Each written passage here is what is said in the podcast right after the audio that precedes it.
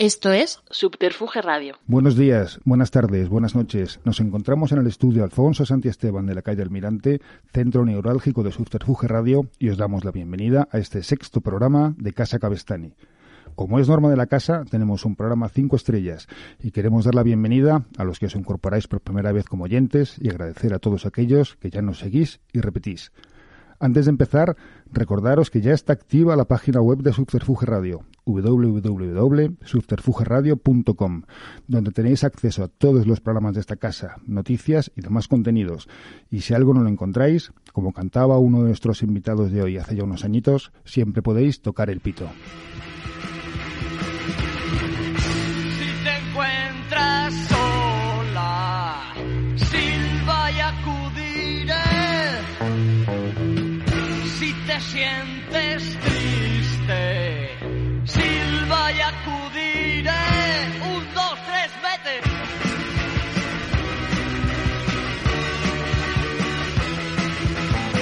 Por la mañana oyes el despertador, cuando a mediodía comes en el comedor, cuando por la tarde ves la televisión, cuando por la noche usas el vibrador, toca el pito, toca el pito, y en un momentito, wow, a tu lado estaré, toca el pito, toca el pito, y en un momentito, wow, a tu lado estaré.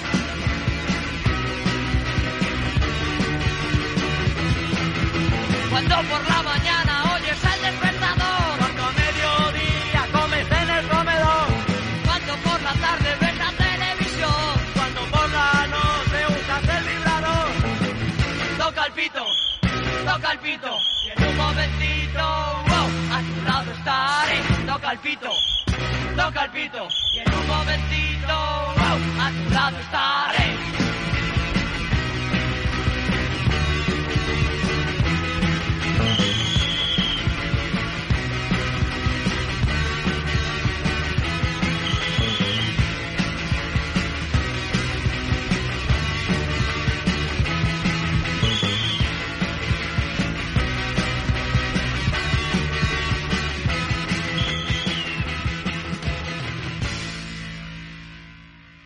Bueno, como habéis podido adivinar, uno de nuestros invitados del día de hoy es Manolo Campamor, eh, cantante en los años 70 de, Caca Deluxe, el primer grupo que se autodefinió como punk en, en España. Y también fue primer cantante de los, de los Pegamoides antes de que Alaska tomara, tomara las voces.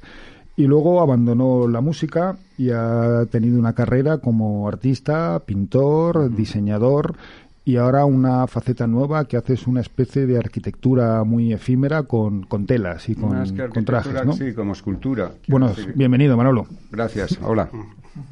Y- Dinos, dinos. y- sí, no, es, es más, eh, es que hay, eh, arquitectura es una muy, no, es una carrera muy complicada, la de la moda también, y esto desde luego no es moda, es, sería como escultura, pero hecha con, con tela, con textil. Esto es lo que haces ahora en Unamuno y Campamor, Eso un- es, una Unamuno asociación que has tenido llama, con... sí. Pero desde que dejaste el mundo de, de la música, a principios de los años 80, has estado siempre pues pintando y, diseñando. es. No, no, no desapareciste del, no desapareciste del mapa, ¿no? No. Quizás a un segundo plano, porque la música sí ocupaba el primer plano de. Es que es alucinante con la música, ocurre como con el cine, que todo el mundo se, se atreve a opinar sin tener mucha, ¿sabes?, mucha preparación. En cambio, con la pintura todo el mundo se corta más. Y, oh, la pintura, el arte, no sé qué, parece que corte más, ¿sabes? Y entonces es más difícil entrar a una galería de arte que a un concierto de rock, claro. Y es, es mucho más difícil comprarse un cuadro que comprarse un disco, es mucho más caro, sobre más todo. caro también, claro. Es más difícil en, en cuanto a eso. Pero la música en realidad tampoco la he dejado mucho, porque, por ejemplo, en esto que estamos haciendo con Uno Amuno y Campo Amor, como es algo que se puede poner y utilizar como ropa, necesitamos a alguien que se la ponga. Y hemos contactado con María Jesús y su hijo, que son los modelos, ya llevamos dos, dos happenings, digamos, y tenemos ya preparados un tercero, o sea que, que estoy en relación. Y ellos hacen una versión, además de La Tentación de Caca Deluxe. Y esto es una cosa que quizás vuelve 40 años después, ¿no? Porque en, en vuestros comienzos o cuando Fabio Magnamara presentaba a los Pegamoides y tal, pues bien Alvarado, bien Costus le, le hacían, le, le vestían para Sí. la ocasión, ¿no? Sí, Le- sí, les preparaban Bueno, y él mismo, menudo él, bagaje tiene de, de- en sus, de clases, en vestuario. sus clases de, de corte y confección. Yo me acuerdo claro. una vez que quedábamos en casa de las Costus y él estaba en la puerta esperando que llegaran ellos para que abriesen la puerta y poder entrar y llevaba una bolsa gigante de Saldos Arias, una tienda que existía entonces.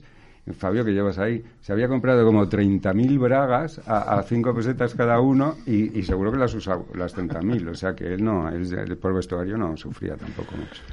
Por otro lado, tenemos a Juan Pérez Fajardo, un, un viejo conocido de, de Casa Cabestani en las, en las sesiones intensas y, y de, de todo el grupo y que, se, que tienen en mi casa. Eh, realizador, estuviste en su día nominado por un corto, un mediometraje de animación, Hasta la muerte, a la, a la candidatura de los Goya, a mejor corto de animación. ¿En qué año fue? Estamos justo hablando a eso antes y yo creo que fue en el 2004 o 2005. Hace 15 años. Sí, hace mogollón, tío. Pero vamos, yo lo de la animación lo dejé. Sí, trabajabas el Me aburrí 3D y de repente eh, pegaste un giro radical dentro del mundo de, de la imagen y pasaste a ser Sí, la- te convertiste en, en fotógrafo. Mm, a mí, en la- mi vida siempre ha estado relacionada con la música y de hecho los cortes, la parte de música era muy importante y la animación me molaba mogollón, lo que pasa es que llevaba muchísimo tiempo, que hacer. Ca- cada, cosita tardabas meses y meses para animar un cachito. Y de repente por casualidad empecé a hacer fotos y vi que en el fondo era hacer clic, aunque no era eso, pero hacías clic y ya estaba, no eran meses y meses de producción y de todo. Y entonces vi un mundo allí, o sea, aparte, o sea, aparte me gustaba más porque me, me involucraba más en la parte de, de música y entonces poco a poco fui dejando la animación y, ahora ya me dedico solo a la fotografía musical.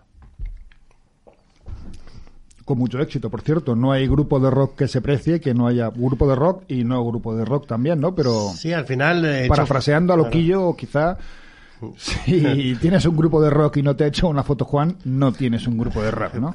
En el fondo, al final sí que es verdad que le he hecho portadas a, a- pues desde Camela hasta Pablo Alborán, a Bertino Osborne, que también le he hecho portadas, pero también a M-Clan, a Loquillo, a Los Tigarros, a mogollón de gente. Pero sobre todo lo que más me ha gustado también es, aparte, una cosa que me ha, me ha cambiado mucho también de concepción, es que yo también era muy de malasaña del rock es lo que mola y el resto es una puta mierda.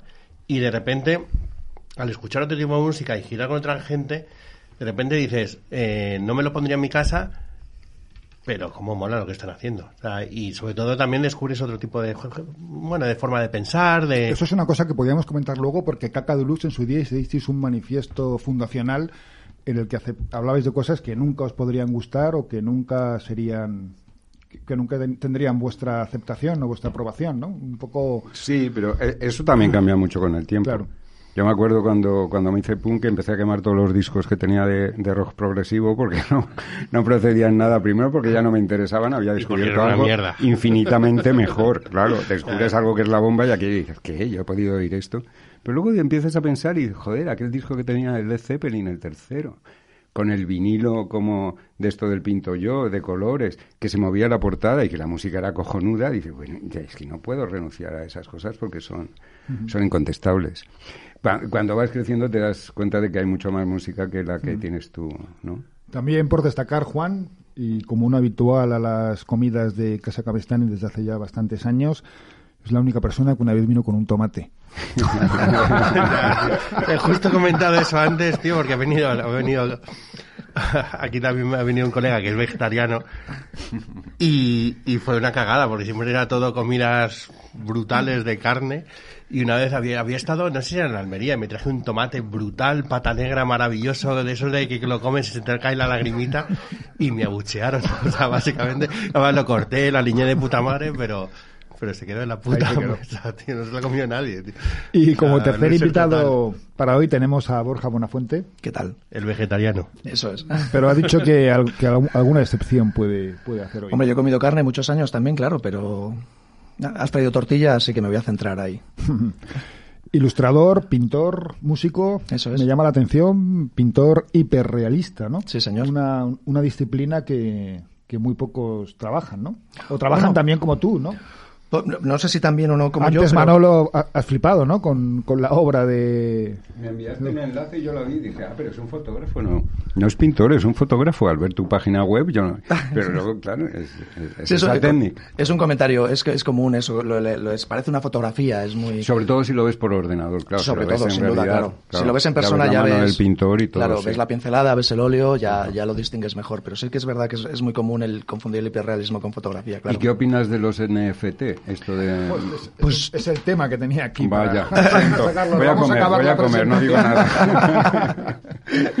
También músico, como decía, guitarrista en los Wineries. Eso es. Un grupo con el que yo, vamos, compartimos sello Rock Indiana, porque yo Ah, también mira. tuve o tengo un grupo y en, y en su día, pues, aunque no éramos tan power pop o tan pro Beatles, nosotros éramos el, el bicho raro de, de Rock Indiana. Claro, bueno, nosotros somos los revival, los, el rollo Beatle. Y bueno, pues ya que Manolo ha lanzado la, la primera piedra, eh, pues ya sabéis que esta semana se, se ha vendido el primer vídeo viral, Sí. que es de un bebé mordiendo el dedo a su hermano, y se ha vendido, pues no sé por cuántos millones de... 800 mil euros o no sé cuánto, o más de un millón de euros y lo que te venden es un FT que es un non fungible token, algo intocable y que tú eres la única persona que tiene certificada la, la propiedad de, de ese artículo. En el fondo es como vender los derechos de autor, ¿no? O sea, como lo que Sí, está haciendo Bob va, Dylan va por ahí, mismo, ¿no? va por ahí porque además llevas un porcentaje si esa obra se vuelve a, a vender o saca saca dinero de algún sitio. Claro, Tú llevas un porcentaje. de autor, ¿no? Que eso no ha pasado nunca. Una vez que vendías un cuadro, ya el cuadro no era tuyo. Bueno, en principio sí, en principio por derechos de autor te deberían dar, lo que pasa es que es tan difícil Hombre, la de Vega, seguir. para- para eso La- está- la- para eso está la la- Vega. Se lo ponen en la, Ya, tele, en la pero tele, ¿quién es de la es- Vega? nah, es casi imposible ¿Quién seguir. es de esa asociación? Pues por ejemplo Yo Fabio. soy de la Vega. Fabio. ¿Ah, sí? ¿Tú también? Bueno, la claro, tú también García Alix, Javier de Juan, todos son, de- son socios de, de la Vega. Claro, es la, es la SGAE de los artistas plásticos. Yo solo soy de las GAE, es verdad. Debería de hacerme, pero bueno, es que ya no sé si tiene sentido ahora mismo tal y como está esto. Yo estoy en una galería de, de, de Bitcoin, estoy en una galería virtual de estas también. Tengo Ah, tres obras que no ha visto ni Dios ni ha apojado nadie, pero ya tengo tres cosas ahí. Y, y estoy y, y- y yo no sé por qué tengo tres cosas ahí, si en, en realidad estoy muy en contra de todo eso. Yo llevo haciendo arte digital desde que le vi el filón, como no sé, al principio de los 2000 y lo colgaba en un blog absolutamente gratis y incitando a la gente que si te gusta lo imprimes y lo enmarcas. Y si me invitas a comer yo te lo firmo, porque claro, no es una obra original. Por eso estamos aquí. Te podía haber traído algo como soborno. Pero esta cosa, esta locura, además abrir la galería es carísimo. Meter la obra Sí, en cierto. eso es carísimo. El Tienes que pagar un montón de de cosas. la obra. Es, es todo carísimo, ¿para qué? Para que luego se venda súper carísimo. Y eso, eh, tú, todo el trabajo que haces para acabar una obra, luego se convierte en simplemente un... Bueno, simplemente un nada más y nada menos sí, sí. que en, No, un- pero en una imagen. Si te digo yo, realmente a día de hoy estoy en contra, ¿eh? porque veo que puede haber futuro, pero estoy ahí, estoy ahí confundido, porque ahora mismo, desde luego, en este momento, Bueno, yo veo que es una estafa piramidal, tal Sí. cual. O es darle la misma exclusividad que a un cuadro, ¿no? No, no, porque, Juan, y como cabo- fotógrafo, tú haces unas fotografías, puedes hacer tiradas de distintos tamaños, lo que, vamos, lo que popular, lo que vendió, popularizó Warhol, ¿no? Pues me hago una Es serigrafía, que, claro, está en azul, y los hago 10. artistas plásticos ya teníamos eso también con la obra gráfica. Claro, teníamos es. el poder reproducir una obra muchas veces. Quizás con esto vuelves a la exclusividad de la pintura. Yo, el principal problema que veo es que hasta ahora todos los que han gastado 65 millones de euros en lo de eh, Pibel, creo que se llama, no sé cómo era este hombre, y eh, lo de los 800.000 y tal, todos los que han gastado ese dinero son empresas que se dedican al NFT. Exacto. Con lo cual, creo, algún, algún particular está entrando, eh, llevado por la moda y por lo que se está hablando ahora tanto, pero hasta ahora lo están inflando mucho las empresas que lo llevan, con lo cual no termino de creérmelo. Sí veo ese futuro que, que hablamos, pero de momento lo veo con cuidado, no me atrevo a meterme aún. Ya- yo he visto una cosa ayer en, en The Guardian que, que es una gran marca que ha sacado a cinco artistas a los que patrocina en este estilo Sí. y se llama algo así como el arte de los próximos 100 años. O sea, es como, estamos apostando por esto, igual que un banco te da una hipoteca, estos están hipotecándose de esa manera, pero tiene que evolucionar porque es muy, es muy absurdo. Ahora mismo es solo inversión, claramente. Sí. Quien se está metiendo es por inversión y pues como el Bitcoin, el que ayer compró 64.000 hoy se está cagando en todo.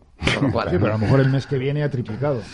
Aparte de que si ese suerte, autor, claro. si ese autor vuelve a hacer otras ¿cómo- cómo lo obras más baratas y mejores, el que haya pagado ese dineral es que, es que se va a querer Se va a morir querer porque morir. ni va a tener público para volverla a alquilar ni hacer nada con ella y le va a quedar, no sé, es, es, Bueno, hay un documental que yo creo que está en televisión española sobre la burbuja de- del mundo del arte y por lo visto la- los mayores coleccionistas de Warhol son un indio y un americano que tienen naves llenas de obras de Warhol y venían a Londres a una subasta y compraban un cuadro y des- lo compraban lo compraba uno de ellos y después de la subasta le entrevistaban y decía no no este cuadro no vale lo que he pagado dice pero no puedo permitir que se venda por menos porque si no se devalúa todo lo que yo tengo detrás Claro, hay un momento que eso te come a ti mismo.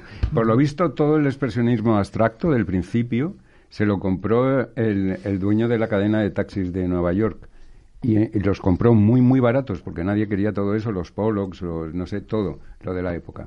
Y, y luego lo, lo empezó a vender a un precio muy caro. Y, y Rosenberg me parece que es era el que estaba de los nervios porque lo había vendido muy barato y veía cómo se forraba este y decía, oye, yo quiero comisión aquí. Claro. Fue el primero que empezó a mosquearse con qué barato han vendido para cómo se ha inflado esto. Pero todo esto se infla Hombre, a precisamente otro nivel, porque alguien empieza a, a otro nivel con y relacionado contigo, Vijande, Fernando Vijande en su día, pues acumuló mucha obra de, de costus y de Sí, artistas de la movida. De hecho, les El- pagaba una cantidad mensual por les pagaba la obra que, que producían. Sí, yo tuve también un, un- tuve un, un mecenas que me propuso eso, pero se murió antes de que firma, que firmara. No, no, y aparte no me da mucha pena porque era un, un tío excelente, pero era rico y solo se dedicaba a comprar arte y me propuso eso, pagarme un sueldo. Y ahora de vez en cuando- estaba- ahora de vez en cuando sacan decía, ¿te alguna obra. Yo así, uh, Sacan alguna obra de vez en cuando, pues a unos precios realmente altos. Vamos, será su precio de mercado o el precio que quieren. Pues, pero claro, hablamos de, de muchos miles de euros. En la también, época entonces- esa de las costus en, en Vijande, las costus no eran nada conocidas. ¿eh?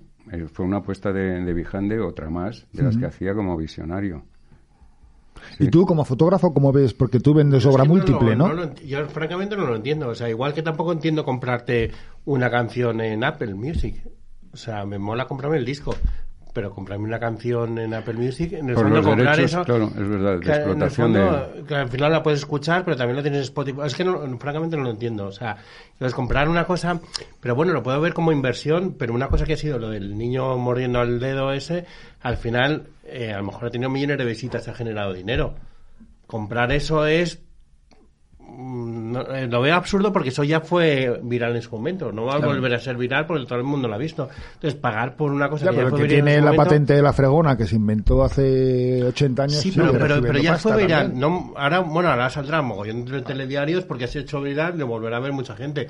Pero dentro de una semana sin nadie, no creo que vaya mucha gente más a verlo. Entonces, me parece especulación del, del arte, que no lo entiendo, y que habrá gente que quiera gastarse el dinero en eso, que me parece muy bien. Como Que todo, además, pero- si no me equivoco, no tienes los derechos. O sea, es como si mañana te venden una un NFT de una canción de los Beatles que dice que esa canción es tuya, pero la canción no es tuya. Tú no puedes venderla, ponerla en la radio o ponerla en una, can- o en una Tú película. compras un cuadro y no estás comprando los derechos de ese cuadro, estás comprando la obra. Sí, pero te lo pones en tu salón, supongo. El NFT Sí, pero al si tú de cabo- dices, ahora voy a sacar un libro y voy a sacar este cuadro que está en mi salón. No, no. Sí, no pero es una eso, reproducción claro. del cuadro. No es el NFT. Ten en cuenta que eh, son ceros y unos. Tienes una copia exactamente igual en internet, literal. Bueno, una no, tienes 10 millones. Con lo cual solo tienes una en la que dice que tú eres el propietario. No, eh, insisto, dentro de 10 años va a salir esta entrevista y vamos a quedar como, como antiguos, ¿eh? Claro. Pero a día de hoy es cierto. yo Eso es creo- lo no, peor no, de todo esto, eso es lo peor. ¿eh? es verdad. Que no acertemos en nuestras predicciones es lo peor que No, a- a mí eso me da igual, yo- yo yo lo tengo entenderlo claro hoy, que no lo claro. entiendo. O sea, no, no, no me entra en la cabeza pagar por algo tan efímero y tan así. O sea, yo gastarme el dinero y digo, pues comprarme un cuadro suyo, suyo, perfecto, claro. No, Pero, no, eh, en y cuanto además a- que lo tengo en mi casa, Hombre, lo tengo en salón y yo lo creo que la, la antigüedad no es un excluyente, ¿no? Un Velázquez de hace 500 No, pero años. no porque pues, sea antiguo, vale- sino vale- vale porque estas son cosas no es- que en el fondo es un niño mordiendo a otro niño, o sea que tampoco es una cosa que es una cosa En el futuro, como no habrá niños, eso se perderá su valor. Edición limitada. Por. Las canciones, todo el mundo ha vendido, los Beatles vendieron los derechos de las Bueno, canciones, Bob Michael Jackson se las ahora, compró y sí, no sé cuántas eh, cruces. Pero a lo mejor- Bowie, Bowie Bowie es- abrió un banco a través de los derechos que generaban, o sea, creó como... Cotizaban en bolsa, ¿no? Sí, Sus sí, acciones. sí. Claro, pero vendía los derechos de las canciones. Claro, Eso sí es inversión derechos, claro. y ganas dinero con eso. Pero un Claro, NFT no. Un NFT no ganas los derechos de la canción. Pero Estás comprando cuando- una especie de NFT, un archivo que dice que es tuyo. Cuando lo pones no es en el YouTube, archi- ¿no, no es- no es canción. Dinero? ¿O sí ganas dinero? O No sea, puedes, en principio. O sea, tú no eres o sea, el propietario de los derechos de esa canción. No, pero sí, el vídeo del Simplemente niño... estás uniendo tu Ah, nombre a no, no, no, no, es no, para verdad. nada, para nada. Si tú lo cuelgas y la No, gente lo ve, tú no... tienes ese NFT que es no ese non-fungible token o como se diga en inglés, pero no es el vídeo en sí, no son los derechos del vídeo, no es... Bueno, yo creo que al final es un soporte más, ¿no? Y Eso, está. eso yo, es lo atrayente para mí, desde luego, que es un soporte más. yo, pues antes desco- no, no, no, creía mucho en la fotografía como objeto de coleccionismo porque no es una obra única, sino que es múltiple, tan múltiple como el artista quiera. Pero bueno, pues poco a poco, con el paso del tiempo, empiezas a valorar artistas que hacen fotografía. Pero puede ser que- única también, claro. Claro. Si tú rompes todo, si, si rompes el negativo, bueno, el negativo ya no existe, pero... el disco duro. rompes, No, tocamos me jodí un el disco duro y lo pasé muy mal, ¿eh? Pues Claro. de fotos. Pero Sí. bueno, es... ¿y qué te iba a decir? Estábamos eh, por seguir eh, con los temas que, que íbamos a tratar. Somos todos todos músicos los que estamos aquí sentados en esta Yo no. mesa, o hemos sido en algún momento de, tampoco, ¿eh? de- de nuestra vida. Y, y estábamos comentando antes a micrófono cerrado, porque en, en estos programas que, que, que vamos teniendo, pues siempre hay algunos. Se, se- se trata un poco el tema de, de la juventud, de la gente en la actualidad. Y antes comentábamos, ¿no notáis que ahora un chaval de 15, 16 años no tiene las ganas o la necesidad de montar un grupo de música como teníamos nosotros en su día? No lo necesita, yo creo. A día de hoy es todo tan individual que te lo montas tú solo para subirlo a internet. Te puedes hacer esos montajes en los que cantas tú con cuatro voces y tres guitarras. Creo que no necesita ya un chaval el estar tres meses con sus colegas. Aparte que era muy divertido Sí. y quizás en muchos no lo saben Pero lo más divertido que difícil, era. es más difícil Claro, todo eso. y lleva mucho más tiempo. Con haciéndotelo tú te puedes subir un vídeo al día, ganas likes, ganas, eh, pues yo qué sé. Bueno, El- que eso con lo que decía antes Juan, no entiendo a la gente que compra una canción en Apple, es que han- el concepto disco de 12 canciones o 10 canciones también está tendiendo a Claro, desaparecer. no, Ahora no, muchos claro, artistas sacan una canción, una a canción. mejor sí que puede seguir también. porque Como si por ejemplo los Garlic Phantoms. Bueno, eso ya es otra cosa. Palabras mayores. ya te digo, tío. Bueno, que vamos a los Garlics. Yo me puedo hablar. O sea, la movida, para los que no me conozcáis, eh, yo monté un grupo con una canción nada más. Ah, muy bien. Eh, fue una cosa un poco de casualidad, porque al final, como me he llegado a la fotografía, me invitaron unos colegas a hacerles fotos. Y bueno, pues le hice las fotos, quedó todo de puta madre. Y batieron, luego, poco después, batieron el récord Guinness de tocar 24 horas seguidas. Joder. Y lo hicieron en el sol. Invitaron a muchos músicos y como yo les caí muy bien, no sé qué, pues me invitaron a mí a tocar una canción con ellos. Y ahí quedaba la cosa. Me fui con otro colega, tocamos una versión de los MC5, el Kick Out the Jams, Mira. y todo de puta madre, y ahí quedó la cosa. Pero pocos días más tarde nos vio por streaming Juan de Dios Martín, que es un productor de Suel López, Amaral, de Barón Rojo, ultra famoso, que estaba viviendo en Los Ángeles, nos vio por streaming y dijo, oye, que, que me amo la mogollón, que si hacéis una canción propia, el domingo voy a estar en Madrid y os grabo. Entonces se vino desde Los Ángeles, nos grabó una canción, al día siguiente se lo pasamos a una discográfica, nos ficharon. Es un poco flipante, la verdad es que esto... El, y dijo, hostia, pues ya tenemos una canción, dije, pues voy a grabar un vídeo, grabé un vídeo el jueves, de todo estoy hablando de una semana, ¿eh? Grabé el jueves el vídeo, el viernes se lo pasé a los de a los de Ruta 66, a la revista, les flipó y nos dijo que nos sacaban exclusiva. La semana siguiente hablé con, con el sonorama, nos pusieron en el cartel y luego como ya nos había puesto el sonorama, hablé con los del gigante y nos pusieron también en el cartel y todo con una canción y todo eso fue nuestro comienzo en semana y pico. Y de ahí a la estrellato, tío. Los Spinal Tap Patrios. Ya te digo, totalmente. Qué bueno. Pues ¿Y, y sois muchos miembros en el grupo? Quiero decir, ¿es un somos dos. de- no, somos dos. y lo que hemos hecho es en cada bolo que hacíamos, dependiendo de dónde tocábamos, pues según estaba allí buscamos un un bajista y sin ensayar ni prueba de sonido ni nada, pues llegábamos y tocábamos. Es que es una manera de, de- Eso es muy rockero, además. Sí, sí, sí, no, no, era un poco locura. Bueno, pues aprovechando que Juan ya nos ha desvelado lo que son los Garlic Phantoms, vamos a cambiar de tercio. Abandonamos la tortilla y los torrendos que estábamos tomando de aperitivo y lo este. hacemos de la mano de los Garlic Phantoms.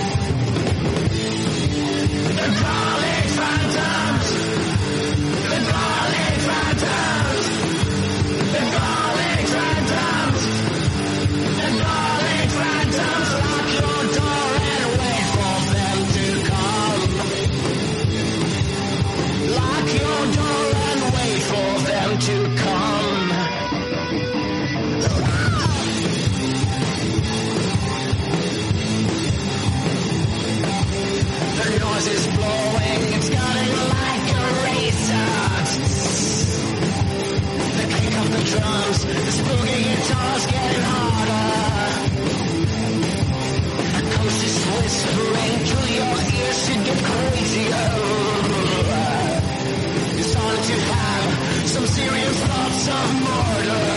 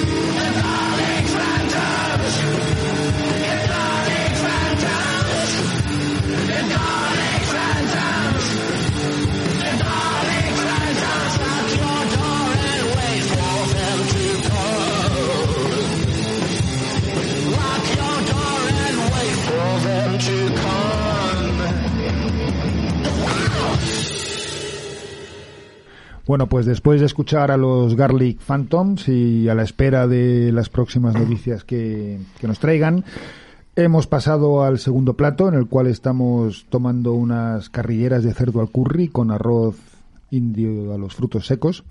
Que bueno, ¿os gustan? ¿Están buenas? Riquísimo. Está espectacular. Maravilloso el arroz. el vegetariano. Borja se une al elenco de nuestros técnicos como son Miguel Ángel y Laura que, que también son, son vegetarianos. Pero bueno, gracias a Dios había tortilla de Algo patata, malo tenía que tener, había arroz y está pudiendo, está pudiendo comer. Continuando con el tema de la música y ante- ahora en este cambio fuera de micrófono hablabais de los orígenes de los grupos y de Caca Deluxe, etcétera, etcétera. Lo que comentábamos antes, no hay necesidad en los chavales de, de tener un grupo de, de música porque hablabais que se puede hacer en la casa, te puedes grabar todo en unas tal, pero bueno, tener un grupo tiene un alto componente de exhibicionismo que en tu cuarto no lo tienes, ¿no? Pues tú cuando te, te vestías de, de punk y te ponías los pelos de punta en el año 76, 77 o... O cuando Fabio se paseaba con Tino Casal por la Gran Vía con tacones, falda Todos y muy abrigos. importantes, desde luego, sí. Esa yo, yo he pasado más tiempo, cuando era músico pasaba más tiempo diseñando ropa y probándome cosas que componiendo canciones o tocando un instrumento. Pero muchísimo más, pensando en el espectáculo que no en, en la parte sonora. Y no sé, me acuerdo cuando el Heavy, en los 90, un grupo terrible que se llamaban como Pestilence o algo así, era un niño que lo grababa todo en el cuarto en el que vivía con sus padres, que tenía toda la habitación, porque se hizo un vídeo con ello, lleno de pósters de grupos terribles, y él había conseguido crear un, un- sonido fuerte, fuerte, fuerte con cuatro maquinitas y su imaginación y su conocimiento, claro. Entonces también existe ese tipo de músico, uno que trabaja el solo haciendo todo y cada uno de los Ya, pero antes había una efervescencia en Malasaña. Pues salías un viernes, ibas a los bares de siempre y cada, cada día había un grupo nuevo, porque fulanito y menganito se habían juntado y habían quedado para ensayar a la semana que viene. Y todos tenían instrumentos y ensayaban juntos. O, o sin poquito instrumentos, a- o de prestado, ¿no? Un poquito a rollito la abuela en nuestra época, así que no lo pasamos mejor. Es que ya somos abuelas, algunos somos abuelas fondo- ya. Claro, pero que en el fondo las cosas van cambiando y sí que es verdad que era muchísimo más fácil, porque es verdad que con cualquier tarjetita de sonido puedes grabar con Pro Tools o lo que sea en casa y es una maravilla. Ahora es más fácil. Y sobre todo tampoco tiene, te- antes no había internet y para buscarte, para aprender a tocar la guitarra, ahora es, todo, eh, ahora es muchísimo más fácil y, y tienes más posibilidades para aprender. Es verdad que también eso te hace más vago también, que al final con el TikTok y esas cosas buscas el vídeo de cómo bailan unos, imitas, tienes tus likes y, y ya está. Y pierde un poquito la gracia, un poquito eso de, de rebuscar, de mirar, de ponerte el disco una vez y otra vez y otra vez. Y de ver cómo funcionas con otro grupo de personas, qué hace cada uno y cómo se intercomunica. Eso Eso, eso ya es muy interesante. claro. Tener un Pero grupo es un acto social, ¿no? Quedas X veces a la semana con cuatro o tres personas, te tomas unas cervezas, charlas. De todos modos, los grupos eh, realmente siguen existiendo y son, siguen siendo cojonudos. O sea, ya están los Parrots, están las Hints que lo han petado, está Pantano, los Garlic Phantoms. Pero Los es verdad que yo creo que Internet, todo lo bueno que tiene, también lo tiene de malo. Y creo que este rollo que hablábamos antes de el rollo individual, de yo me lo puedo hacer, yo me lo guiso, yo me lo como y me gano todos los likes yo, sin tener que estar tres meses o un año en un local de ensayo que encima hay que pagar. Para ensayar con tus colegas, que igual encima hasta te llevas mal, ¿sabes? Porque el, puede pasar, el claro. single es este o el otro, pues a hostias. Claro. Pues ahora ya sé, como lo pueden hacer solo, es, es fácil y, y sigues ganando esos ese beneficio que, que vamos a llamar, pues eso, like, o el que consigue un contrato, pues mira qué alegría. Pero claro ahora, que... a- ahora además puedes grabar incluso con, con gente que está muerta. Claro, sí, sí, sí, sí. sí, O no, sea, y- que el futuro yo creo que van a ser los solistas. ¿eh? Está, por está quedando sí. muy claro en esta comida que el futuro de la música son los solistas. Y también es verdad, como ahora la música está muy mal, porque está muy mal, se venden pocos discos, hacerte una banda con músicos y, y ganar dinero es muy difícil. tío. Para las giras, y Claro, ahora no hay giras, giras. Claro, por eso Hasta que no pase todo esto que estamos viviendo, no, habrá. Es más fácil tocar tú solito con la guitarra acústica o, o TikTok. Ya está. Claro. Bueno, pero se pierde lo que hablamos en uno de los programas, pues un alto componente de socialización, de ir a los bares, de, Bueno, de evo- conocer evoluciona, gente, yo de- creo, pero siempre vas, siempre que tengas un producto vas a necesitar el- eh, al público, para que claro. lo vea. Claro. Yo creo que, que evoluciona de, otra manera. De todas maneras, yo hice, he hecho pocas fotos de, de rollito trap y esas cosas y, y no, lo- no tengo mucha idea, pero me contaron que estos tíos no hacían directos. Lo que van es una discoteca a hacerse selfies con la gente.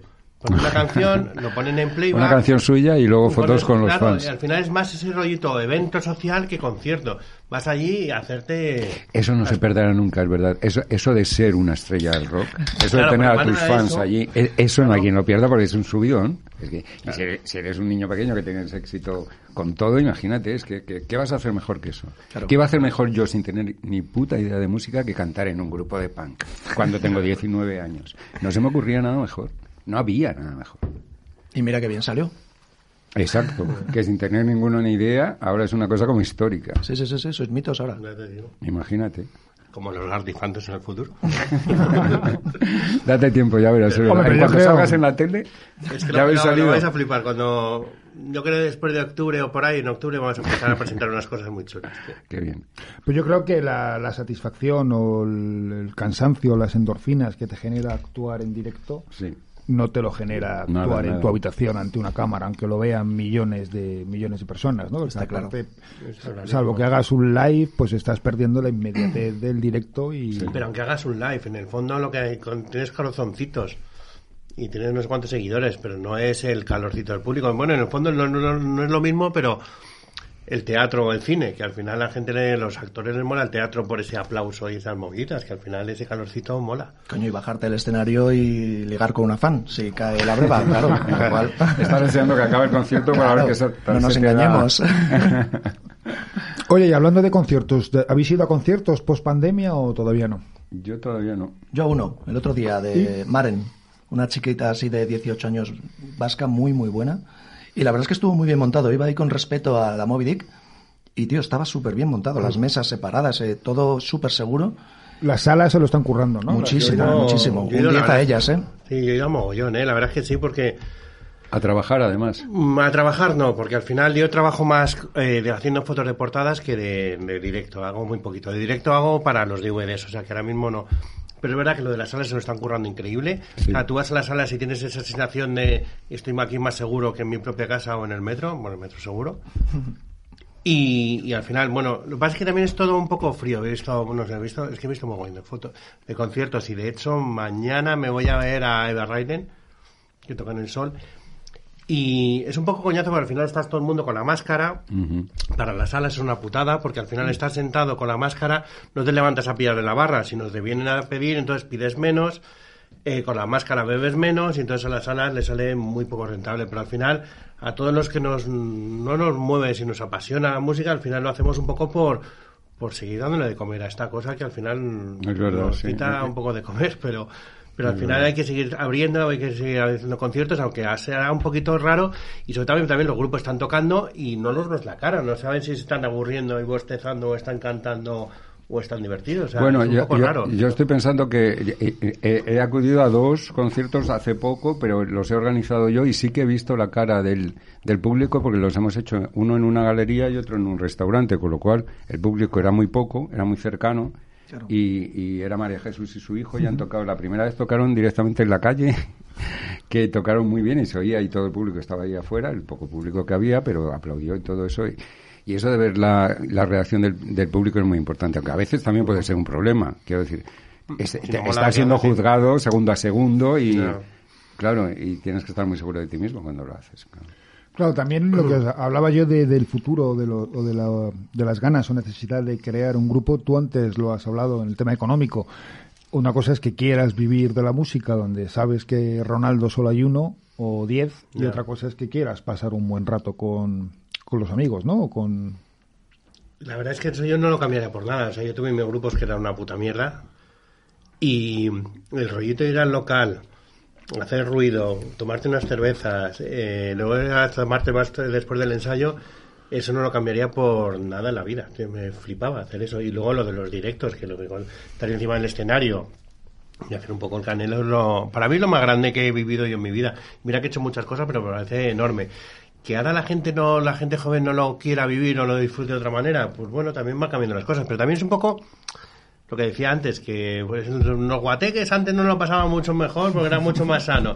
Y después, bueno, pues ahora se lo pasan de otra manera, que al final mm, da rabia que nuestros hijos, nietos, lo que sea, a lo mejor no lo disfruten, pero bueno, ya lo disfrutarán con otras cosas. ¿Y vosotros, Borja, los Winneries, seguís en activo? No, Javi, el bajista, sí que sigue, sigue tocando, pero tanto Fausto como Nacho, eh, yo estoy de pintor, Fausto también está de pintor y Nacho está de fotógrafo ahora. Javier tiene un grupo que es hacen versiones de los Sí, Beatles. justo ¿o? eso es. Hace, hace, antes tenía los Bigudis que hacía versiones todos los 50 y ahora está centrado en uno. Creo, si no me equivoco, algo, igual me falla algo, ¿eh? pero creo que sí que está con lo de los Sí, Beatles. le, le conozco. A través de las redes sociales tenemos amigos comunes, ¿no? Es todo tan, tan Y raro, ¿no? Silvestre. Redes Claro. sociales, amigos comunes, es un poquito, un poquito surrealista. Oye, ¿y vosotros qué, qué vivís de, de vuestro talento, de vuestros ojos, eh, de vuestras manos? Hoy, en, hoy por hoy, ¿se, se puede vivir del arte? Sí, sí, sí. mm, Si te gusta el mundo underground, yo creo que sí, porque no, no necesito una serie de cosas caras y tengo la independencia que eso sí que lo necesito.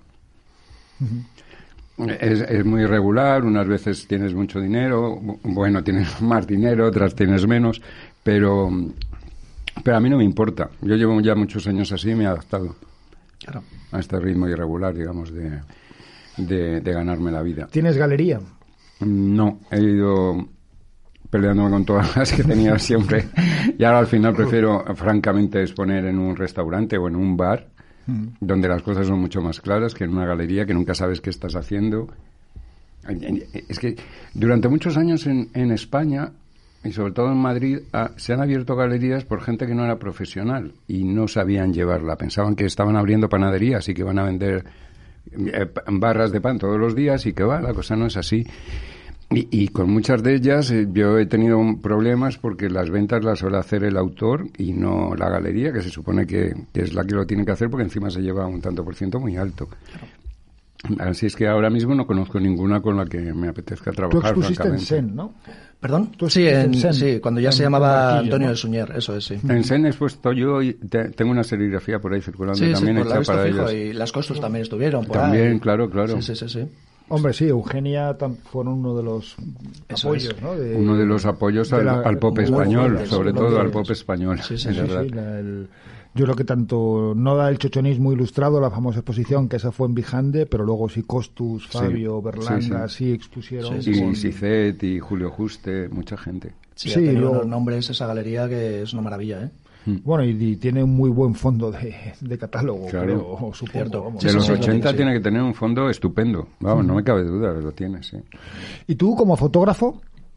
Yo galería estuve en la No, pero más que- más tiempo, que el galería- eso no vendí yo mucho, ¿eh? O sea, tú percibes más que el, Yo que, trabajo la- para discográfica, sobre que el todo. grupo quiere tu foto más que alguien comprar una Claro. foto tuya.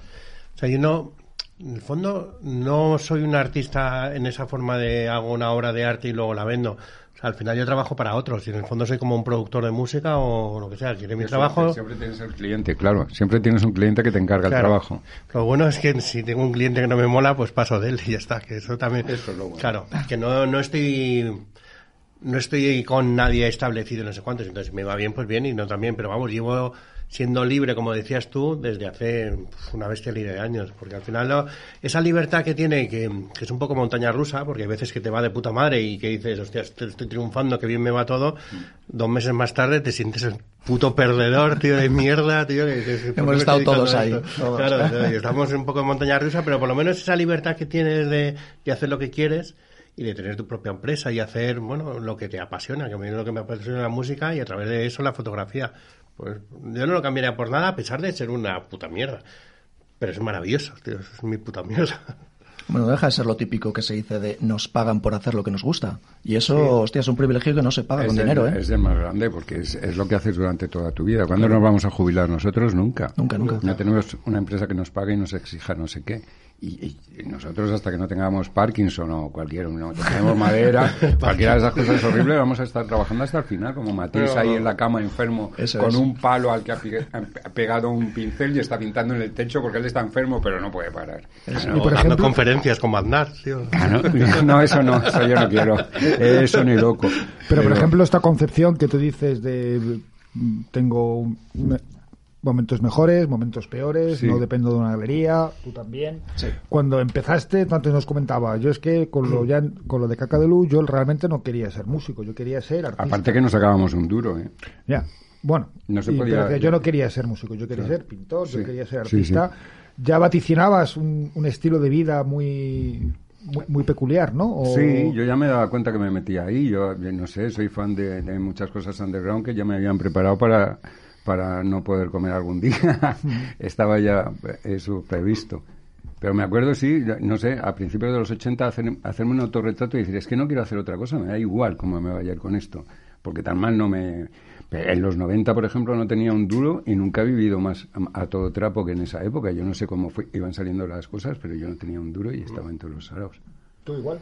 Lo mismo, sí, sí, sí. Yo, lo mío sí que es verdad que ha sido un poco evolución lógica, porque he estado toda la vida dibujando primero cómics, luego haces una ilustración más currada, o eh, el primer cuadro hiperrealista que hice, de hecho, lo muestras, a tus colegas le mola, de repente hay uno que conoce a un galerista que te llama y empiezas a vender y dices, pues aquí me quedo. Pero vamos, coincido con ellos dos también eso, que de repente hay un mes que estás forrado y luego hay cuatro que no tienes un duro. Pero yo creo que ya nos hacemos, estamos Y acostumbrados. también y- da igual, sí. si fuera todo tan lineal también nos cansaría, yo creo. Seguramente. E- Esos altibajos están bien porque son más creativos incluso a veces. Sí, sí, sí, cierto, es verdad. Y reinventarte de vez en cuando y decir, hostias, que o me muevo un poquito. el Exacto, culo, voy a evolucionar algo que me estoy vamos, quedando claro. estancado a lo mejor. Claro, ese también un poquito ese kick out de jams, un poquito de, de decir, hostias, tengo que ponerme las pilas, pues Sí. mola, tío. Y de hecho me ha pasado alguna vez de hacer fotos y int- sentirme que me estoy repitiendo a mí mismo y estoy siguiendo mis mismos clichés de cómo pongo la luz, cómo no sé qué. Y te mosqueas. Y ¿a que me sí? mosqueo conmigo Claro. mismo y digo, hostia, yo no quiero estar toda mi puta No. vida de repente ir a lo seguro que no sé qué. y, o sea, Eso me pasa a mí también. así. Yo no quiero Bueno, pero al tener final, un- cuando te algo haces un- haces un tipo de fotografía, al final el, el grupo que te gusta quiere esa fotografía, ¿no? Bueno, en el fondo cuando me vienen a hacerse fotos no tienen ni puta idea de lo que quieren, ¿eh? Pero han visto tus obras, han visto sí, tus han visto fotos, las obras, pero bueno, me, les pido siempre ejemplos de las cosas que quieren, pero yo creo que esas cosas sí que yo creo que ha cambiado mucho en los tiempos. Antes, cuando en la época del punk, de caca de luz y todas esas cosas, sí que tenían muy claro cómo querían vestirse, cómo querían mostrarse. Y ahora mismo, un mogollón de gente me dicen, eh, haz lo que quieras, que tú eres el fotógrafo. Digo, pues, o sea, eso no puede ser, pues eso no se lo dices al productor, decir, graba lo que quieras, que es tu movida. Es una cosa de decir, tío, tienes que controlar un poquito cómo te vistes, cómo posas, cómo no sé qué, eso es parte Y de eso ha dejado de importar, sí, esa imagen, Para esa parte mucha de la gente imagen. sí, sí. ¿eh? Eso es daño del grunge. O sea, eso es consecuencia del grunge. Porque No, mira, el grunge, en el No, fondo más sí que la imagen, lo que él dice es delegar en el fotógrafo. Ah, pues tú me dirás. Pero, ah, pero también tronco, la, tú la tienes forma un de grupo, vestir, tienes una forma de imagen. seguir, ¿no? te- buscas un estilista, buscas un no sé qué, buscas decir, tío, tú te sabes vestir. No, pero todo eso es pasta también, ¿no? Claro, y ahí T- la gente que tampoco te piensa creas que... que... es tanta pasta. En- en- hay hay tiendas de segunda mano que a veces están a 0,50 la ropa. O sea que no es Claro. cuestión de pasta. No. Es cuestión como Es de cuestión esa de de que claro. no. Bueno, esa cosa también que consideras que la música es más importante que la imagen, lo separas cuando no debería de estar, y mucho menos la, la música rock o la música. Pero- cualquier pero tipo de música igual, tiene una imagen muy igual, concreta. Beyoncé tiene también su estética, Exacto, o Madonna, y esa es muy cara, o Pablo claro. Alborán, o quien sea, todos tienen su... está todo muy Todos tienen su estética, sí. Y entonces, claro, ellos se preocupan por un productor, pero no por el fotógrafo. Es que eso, increíble. claro, Sí. Pero no solo del fotógrafo, sino de, de cómo vestirse, decir, y cómo y qué me pongo, digo. Con o el sea, punk nos, ocupa- nos preocupábamos por las dos cosas. Sí, Claro. exactamente. Llevábamos discos de, no sé, de los Ramones y decíamos, queremos fotos así. Pero Claro. también llevábamos un disco de Iggy Pop y decíamos, queremos sonar así. Claro, nos ocupábamos de las dos cosas. Para nosotros era muy importante. Por hijos, como siempre, de Bowie, pues ya habíamos aprendido que la imagen y la música era una cosa que no se podía separar porque tenía mucha... Y- y o sea, tú no mismo- puedes aburrir al público cuando actúas. Claro, no claro. puedes. Y que también yo creo que encima del escenario eh, tienes que ser un dios encima del escenario. O sea, no puedes salir en el escenario como vas a comprar el pan con tus colegas, tío. Tienes que subir al escenario y decir, coño, yo quiero ser, ser como él. Como a mí me ha pasado, pues lo que mismo estar diciendo de los Ramones, digo, yo quiero vestirme con el tipo ese. Yo quiero ser como lo él. que quiero decía Pepe tirarme Risi, al público, Sí, quiero claro. cortarme las venas encima del escenario, quiero hacer esas movidas, tío. O sea, Decía Pepe Risi, si te subes en el escenario y no te lo crees, no te subas, ¿no? claro. No. Y, y tiene una parte teatral muy importante. Tiene Claro, que representar el todo eso que has ¿no? Que hablábamos Claro. antes, que ahora se, ya no es tan necesario, parece ser. Me habían venido grupos eh, a las sesiones de fotos en pantalón corto y en chanclas, como si fuesen en la piscina. Y decir, tío, como me vienes así, ya es que vengo del trabajo, es que no sé qué, no me da tiempo. Tío, tío, te tienes que tomar un poco en serio estas cosas, tío. Pues luego al final tienes que tú currártelo, cortar por un lado para que no se vea, tú ponte mucho más lejos para que se vea muy, muy poquito. Doble de trabajo. Claro, o sea, al final decir, tío, o sea, Crear incluso la imagen del Da grupo. nombre, da nombre. Véngate ahora, véngate en público. Los winneries. no, no, eso no, les he hecho un vídeo. Bueno, pues pero mira, aprovechando que hablas de los winneries, vamos a pasar al momento dulce de nuestro programa, que es la tarta y, y los chupitos, y lo hacemos con el power pop de los winneries. Bye.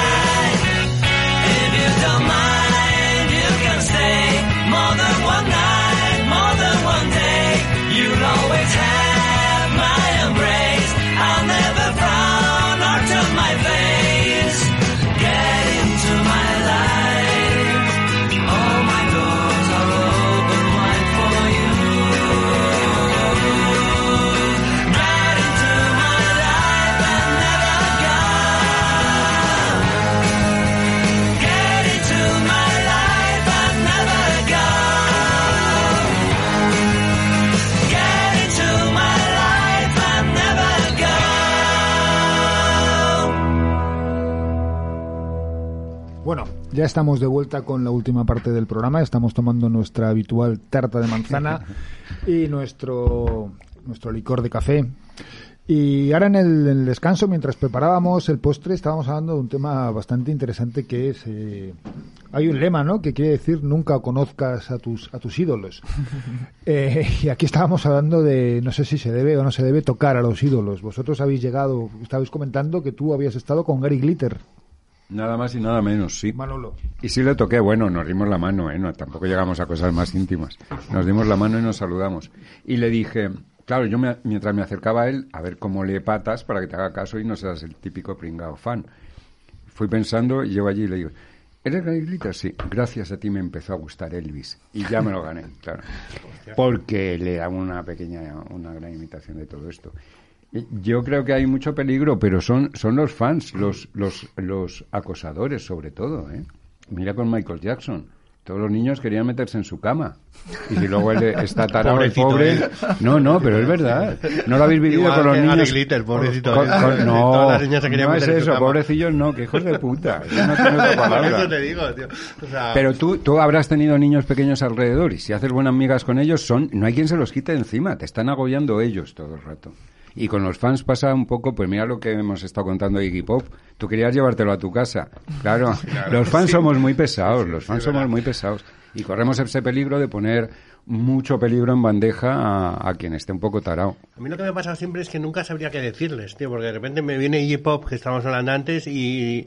I like y your digo, music. Claro, es que, que es un poco... Venga, están a gusto. Soy súper fan Claro, tuyo. tío. Exacto, queda que uno ahí como un colgado que no, sí, que nadie le va a valorar Claro. ni nada. Yo reconozco Me que cambiaste estaba, la vida. estaba, estaba cagado porque para mí los Beatles siempre han sido lo más grande que ha existido nunca. Han dirigido mi vida prácticamente y eh, cuando conocí a Paul McCartney reconozco, como tú decías antes, que tenía miedo. Tenía miedo a que de repente fuese un subnormal. Y no, tuve la suerte que no y todavía le adoro. Pero, de- pero iba cagado, te lo juro, ¿eh? hasta que descubrí que era majo. Dije, como ahora sea un imbécil, es que se me ¿Era cae un mito. realmente o era una señora? Si fue el segundo el que le sustituyó en el sesenta y pico, bienvenido sea porque era cojonudo el tío. Así que Yo conocí a los Ramones y me parecieron real. Bueno, unos tíos amables dentro de la amabilidad que supone un tío que se te acerca y te pide que le firmes una camiseta, ¿no? No, Claro. no puede haber mucho más tampoco. Hay gente que lo lleva mejor, hay gente que lo lleva peor, pero tampoco puedes esperar que se haga tu amigo, eh, tu amiga íntimo y que te haga un favor. ¿no? sí, pero que no te mande a cagar también. Que hay muchos que sí te mandan a cagar, ¿eh? O sea que... También a mí me pasó que no tenía que ver, pero sí que me pasó con... Le fui a hacer fotos una vez a, a Patti Smith.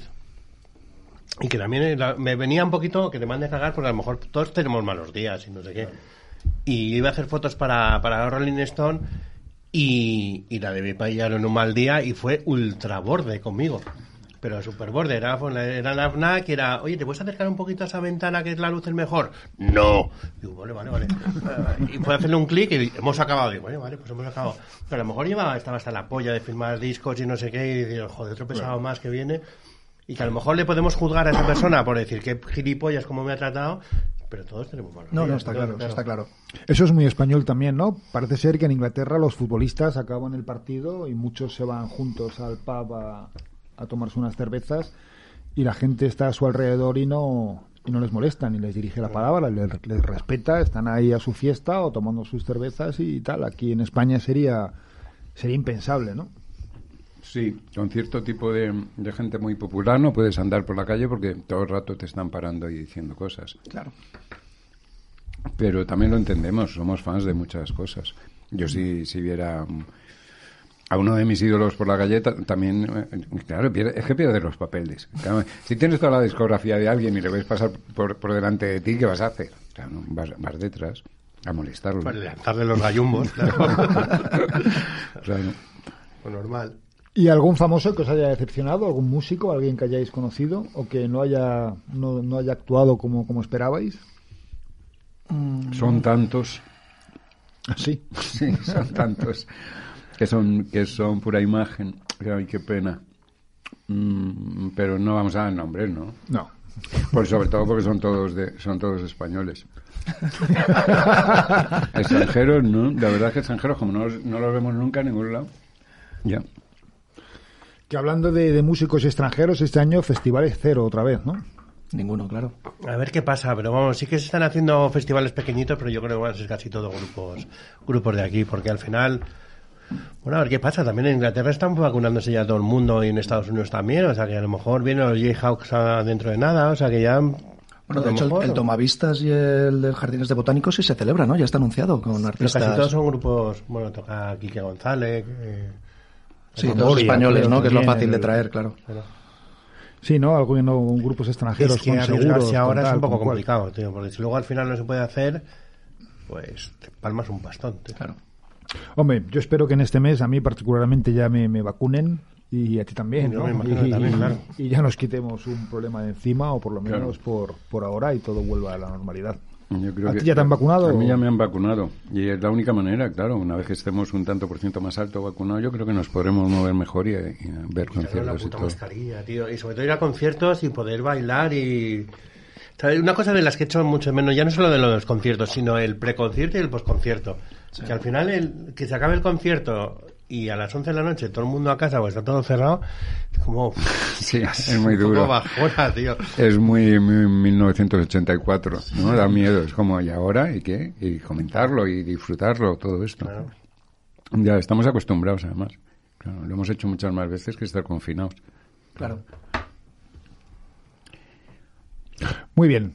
Bueno, pues ya que estamos... también, ¿Os ha gustado la tarta de ¿La has hecho manzana? también? Está buenísima, Sí, ¿eh? Joder, aquí, pero- pero, aquí todo lo hacemos... ¿Estás casado o...?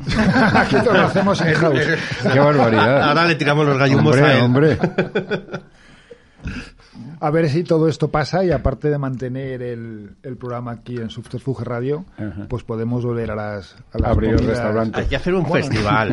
un podíamos hacer un día un road show, igual que se hizo que hizo Subterfuge en su primer programa, que se fue a una tienda, podíamos hacer un día un road show y que fuera pasando gente durante unas horas y, y comiendo todo el rato. ¿no?